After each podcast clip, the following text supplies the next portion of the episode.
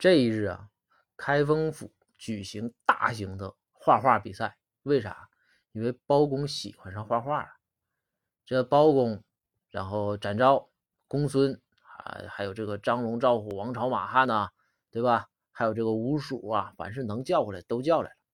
包公就说：“说大家呀，画的不好没关系，主要的就是啊，这个要有创意。”因为毕竟大家有的学过画画，有的没学过，大家跟我比可能是要差一点啊，不像我画的这么好。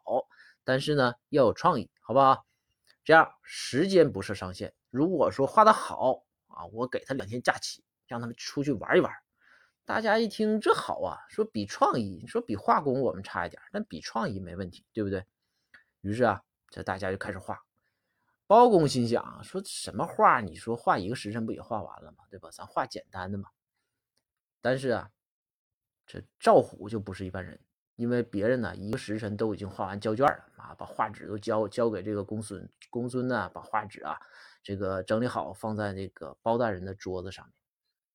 就这个赵虎就在那画，就在那画，中午饭都没吃，就在那画。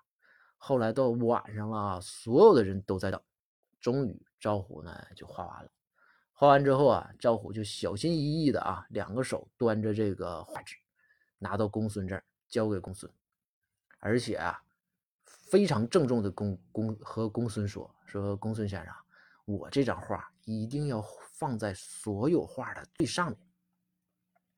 公孙说了，公孙一听乐了，公孙说赵虎，你这小心眼儿啊，你这心眼儿我这一看就能看明白，放在最上面，第一个让。包大人看是不是包大人一看第一个，然后给你判个高分，你就想得这个价呀？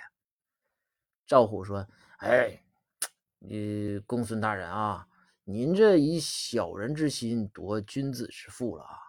我这个之所以要放在上边吧，是因为我画的是鸡蛋，你要是放在下边吧，我怕别的画把我鸡蛋压碎了。”